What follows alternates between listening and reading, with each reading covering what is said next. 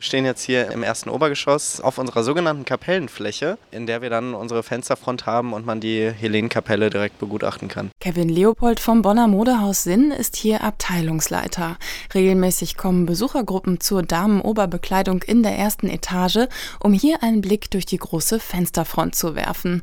Denn nur von hier aus ist die Helena-Kapelle zu sehen, geweiht einer Dame von Welt, der heiligen Helena, Mutter des römischen Kaisers Konstantin. Wer Wer mehr über ihre Kapelle in Bonn erfahren will, findet im Kaufhaus sogar eine Infotafel, so Kevin Leopold. Wir haben natürlich, um das Ganze ein wenig zu würdigen, auch noch eine Infotafel im Haus aufgestellt, auf der man unter anderem dann Informationen über die Kapelle nochmal nachlesen kann. Unter anderem, dass die Kanoniker des Casius-Stiftes diese Kapelle früher als Hauskapelle genutzt haben. Die Helena-Kapelle ist nur ein kleiner, schlichter Raum mit Altar, laut Bonner Stadtmuseum aber von großem kunsthistorischem Wert, da sie die einzige erhaltene romanische Hauskapelle im Rheinland ist.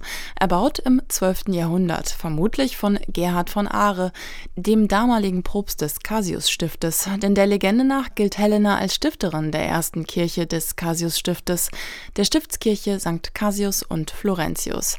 Es ist das heutige Bonner Münster und noch immer ist hier die Helena-Verehrung lebendig, so Reinhard Sentes vom Stadtdekanat Bonn. 1135 hat der damalige Propst Gerhard von Aare Reliquien der heiligen Helena bekommen und hat ihr einen so großen Schrein gebaut, um zu suggerieren, das war ein kleiner PR-Gag, dass die ganze Helena hier begraben liegt in dem Schrein zur Verehrung.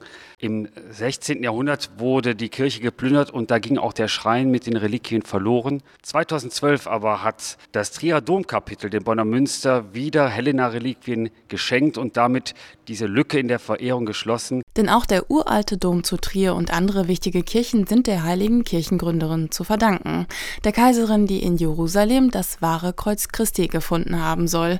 Doch nirgendwo ist Helena so präsent wie in Bonn. Reinhard Sentis. Es geht über zwölf Darstellungen in Bonner Münster der heiligen Helena. Darüber hinaus wird in der ganzen Stadt auch die Helena verehrt und man findet sie beispielsweise in der Marienkirche in der Altstadt, aber auch auf dem Kreuzberg, dargestellt in einem großen Fresko in der Kreuzbergkirche, was man an der Decke sieht.